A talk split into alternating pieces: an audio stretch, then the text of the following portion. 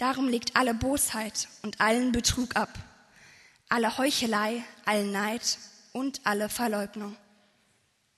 Genauso wie ein neugeborenes Kind auf Muttermilch begierig ist, sollt ihr auf Gottes Wort begierig sein, auf diese unverfälschte Milch, durch die ihr heranwachst, bis das Ziel, eure endgültige Rettung, erreicht ist.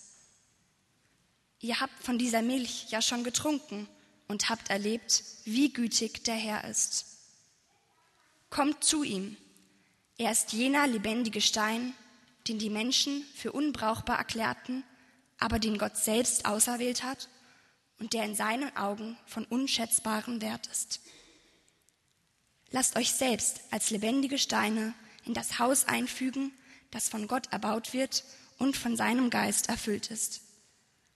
Lasst euch zu einer heiligen Priesterschaft aufbauen, damit ihr Gott Opfer darbringen könnt, die von seinem Geist gewirkt sind.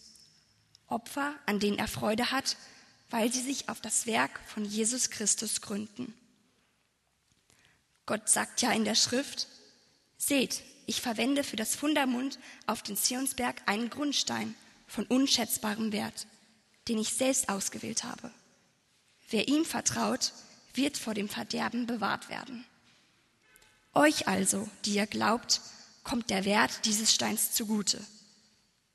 Doch was ist mit denen, die an ihrem Unglauben festhalten? Es heißt in der Schrift, der Stein, den die Bauleute für unbrauchbar erklärten, ist zum Eckstein geworden. Und an einer anderen Stelle heißt es, es ist ein Stein, an dem sich die Menschen stoßen, ein Fels, an dem sie zu Fall kommen.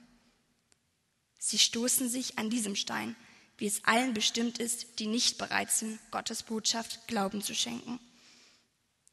Ihr jedoch seid das von Gott erwählte Volk. Ihr seid eine königliche Priesterschaft, eine heilige Nation, ein Volk, das ihm allein gehört und den Auftrag hat, seine großen Taten zu verkünden. Die Taten dessen, der euch aus der Finsternis in sein wunderbares Licht gerufen hat. Früher wart ihr nicht Gottes Volk. Jetzt seid ihr Gottes Volk. Früher wusstet ihr nichts von seinem Erbarmen. Jetzt hat er euch sein Erbarmen erwiesen.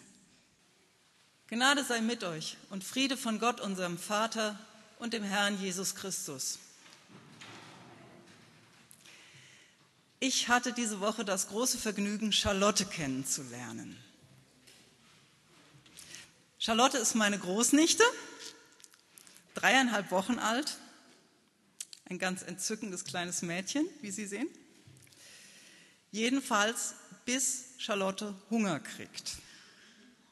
Wenn sie Milch will, dann wird sie deutlich. Tolle Stimme. Aber ich bin mir ganz sicher, dass weder Mama noch Papa noch ich noch irgendwer zu Charlotte sagt, Schätzchen, Ab und zu solltest du mal hungrig nach Milch sein. Ist nicht nötig. Charlotte übt keinerlei falsche Bescheidenheit, was das angeht. Deswegen finde ich dieses Bild, was im ersten Petrusbrief benutzt wird, etwas merkwürdig. Da steht, genauso wie ein neugeborenes Kind auf Muttermilch begierig ist, sollt ihr auf Gottes Wort begierig sein. Die Christen, an die dieser Brief geschrieben ist, werden aufgefordert, doch bitteschön jetzt hungrig zu sein, gierig zu sein, und zwar auf Gottes Wort. Ist irgendwie nicht logisch, diese Aufforderung. Sei hungrig. Mein Eindruck beim Lesen des ersten Petrusbriefs war dann aber, dass er an Leute geschrieben ist, die es insgesamt ziemlich satt hatten. Sie sind Christen, schon eine ganze Weile, nicht gerade erst neu zum Glauben gekommen oder frisch getauft. Dass sie Christen sind, macht ihren Alltag aber nicht einfacher. Was die Leute beschäftigt, kann man dann auch so im Verlauf des Briefes nachlesen. Bei den einen ist es ein unmöglicher Vorgesetzter, der plötzliche Wutanfälle bekommt, vollkommen irrationale Entscheidungen trifft, dem man es nie recht machen kann und dem man doch ausgeliefert ist. Die anderen kämpfen sich gerade durch eine ernsthafte Ehekrise, wo plötzlich nicht mehr klar ist, ob und auf welcher Grundlage und wie man denn zusammenbleiben kann als Paar. Wieder jemand anders macht sich ständig Gedanken über sein Outfit, sein Äußeres, was ziehe ich an, bin ich noch attraktiv genug, meine Haare sehen wieder unmöglich aus, ich muss dringend einkaufen und so weiter. Und obendrauf kommen dann noch die Probleme, die man nicht hätte, wenn man kein Christ wäre. Bei den Adressaten dieses Briefes war das vielleicht sogar eine ernsthafte Christenverfolgung, das wissen wir nicht ganz genau, aber auf jeden Fall sind sie als Christen in der Position der Außenseiter in der Gesellschaft. Der Glaube an Jesus ist insgesamt eher peinlich. Sie erleben, dass andere über sie tratschen, sie werden für arrogant gehalten, die wollen doch was Besseres sein. Sie erleben auch echte üble Nachrede, manche Bemerkungen tun richtig weh. Das ist der Alltag der Leute, an die dieser erste Petrusbrief geschrieben ist. Darum schlagen sie sich, damit schlagen sie sich Tag für Tag herum. Und es hat sich dann auch so manches eingeschlichen in ihrem Leben, was sie eigentlich gar nicht wollen. Sie haben selber angefangen zu Schauspielern, anderen was vorzumachen. Sie sind neidisch auf Leute, die es leichter haben. Sie fangen selber an zu tratschen Gierig auf Gottes Wort wie Charlotte nach Milch? Nicht wirklich. Aber da war mal was. Diesen Hunger hat es mal gegeben. Ihr habt von dieser Milch ja schon getrunken und habt erlebt, wie gütig Christus der Herr ist, heißt es im Text. Diese Christen waren schon auf den Geschmack gekommen, auf den Geschmack der Güte Gottes. Das gab es mal in ihrem Leben. Auch wenn ihnen jetzt gerade der Appetit vergangen war. Sie hatten diese Erfahrung irgendwann mal gemacht, dass sie innerlich satt geworden waren durch Christus. Das war vielleicht lange her, aber es hatte mal diese Erfahrung gegeben, die Erfahrung der Güte Gottes, die einen Menschen satt macht. Und genau da knüpft jetzt der Verfasser an und fordert die Christen auf, kommt zu ihm. Im Verlauf des Briefes gibt er dann auch noch alle möglichen Tipps und Ratschläge für die konkreten Lebenssituationen, aber darum geht es jetzt erstmal nicht. Kommt zu ihm. Sucht die Nähe. Sucht wieder den Kontakt zu Christus, weil Gott gütig ist. Nicht damit ihr bessere oder frömmere Menschen werdet, sondern damit ihr innerlich satt werdet. Nicht reißt euch zusammen, sondern kommt zu ihm. Sucht die Begegnung mit Gott. Und zwar nicht, weil Gott ein bestimmtes frommes Pensum fordert und sonst nicht zufrieden ist, sondern damit ihr Kraft tanken könnt für euren Weg, damit ihr innerlich satt werdet wie nirgends sonst. Das ist die eine dringliche Aufforderung dieses Predigtexts. Kommt zu ihm. Es steht nicht da, wie das geht. Es gibt nicht das eine Rezept für die Begegnung mit Gott. Aber es gibt schon Erfahrungswerte. Es gibt Christen, die schwören auf eine tägliche sogenannte stille Zeit. Und es gibt andere, die damit nur Druck und Langeweile verbinden. Es gibt jahrhundertealte Bücher von Mönchen und Mystikerinnen, von denen man eine Menge lernen kann. Es gibt auch in unserer Gemeinde Angebote, wie zum Beispiel die geistliche Begleitung oder die Kurse Stufen des Lebens. Es gibt natürlich auch die eigene Lebenserfahrung, was mich selber Gott näher bringt, was zu unserer Beziehung passt. Nicht alles, was zu einer Freundschaft passt, passt auch zu anderen. Ich persönlich habe zum Beispiel irgendwann begriffen, dass ich normalerweise am besten beten kann, wenn ich unter freiem Himmel bin und nicht, wenn ich in einem geschlossenen Raum oder einer Kirche sitze.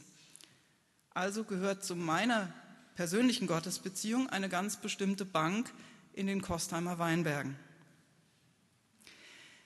Es gibt nicht die eine Autobahn zu Gott, aber es gibt viele Trampelpfade. Und wenn es heißt, kommt zu ihm, dann doch, weil Gott sich zuerst zu uns auf den Weg gemacht hat und weil Gott sich immer wieder zu uns auf den Weg macht. Meine Beziehung zu Gott ist doch zuerst die Beziehung Gottes zu mir. Gott hat doch selbst Interesse daran, mit mir in Kontakt zu sein. Ich muss ihn doch nicht mühsam davon überzeugen. Wenn ich die Beziehung zu Gott suche, so gut ich eben kann, und auch wenn die Beziehung schon länger auf Eis lag, dann wird Gott mir entgegenkommen und zwar ganz begeistert. Das erzählt Jesus im Gleichnis vom verlorenen Sohn in Lukas Kapitel 15. Deshalb also kommt zu ihm. Und alles andere sortiert sich von da ausgehend. Um diese Veränderung dann zu beschreiben, benutzt der Autor ein zweites Bild, nicht mehr das Bild vom Baby, sondern das Bild von den Steinen in einem Gebäude.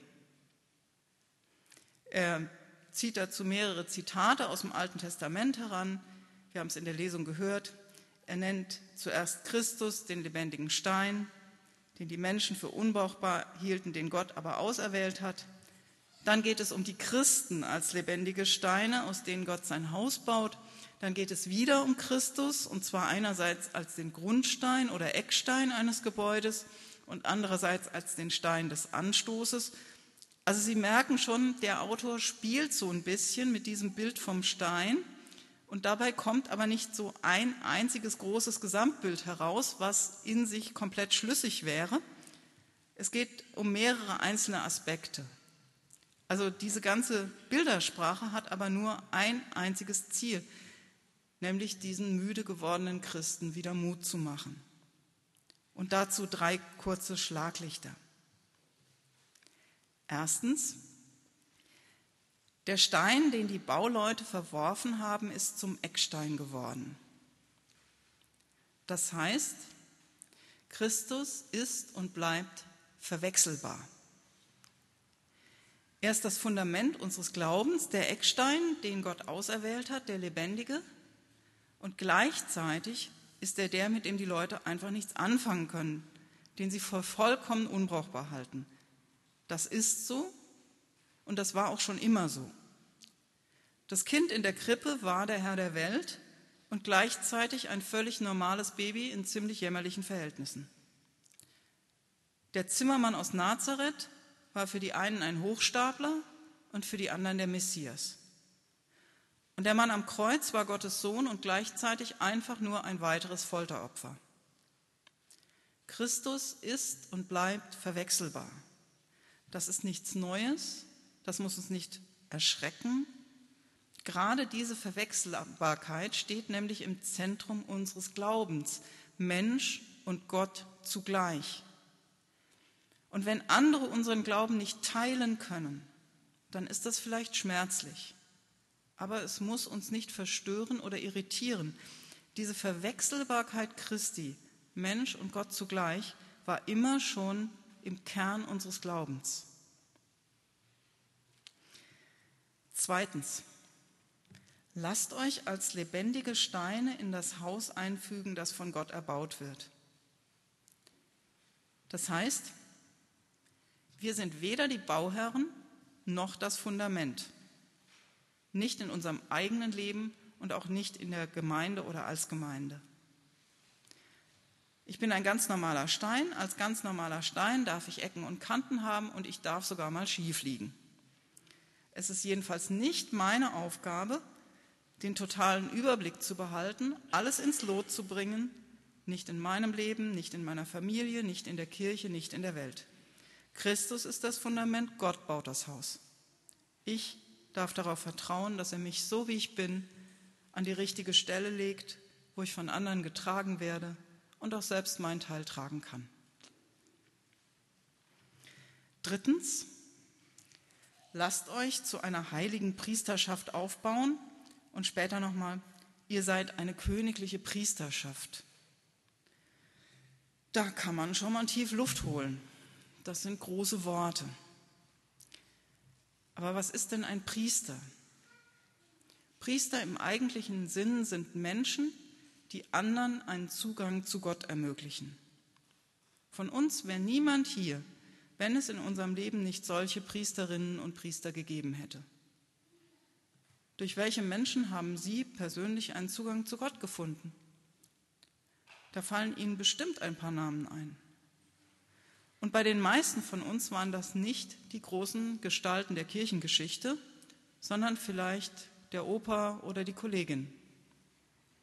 Und wahrscheinlich hätte niemand von denen gesagt, ich bin ein königlicher Priester, ich bin eine heilige Priesterin, und trotzdem haben diese Menschen ihnen einen Zugang zu Gott eröffnet und damit priesterlich gehandelt. Sie haben sich von Gott zu Priestern aufbauen lassen.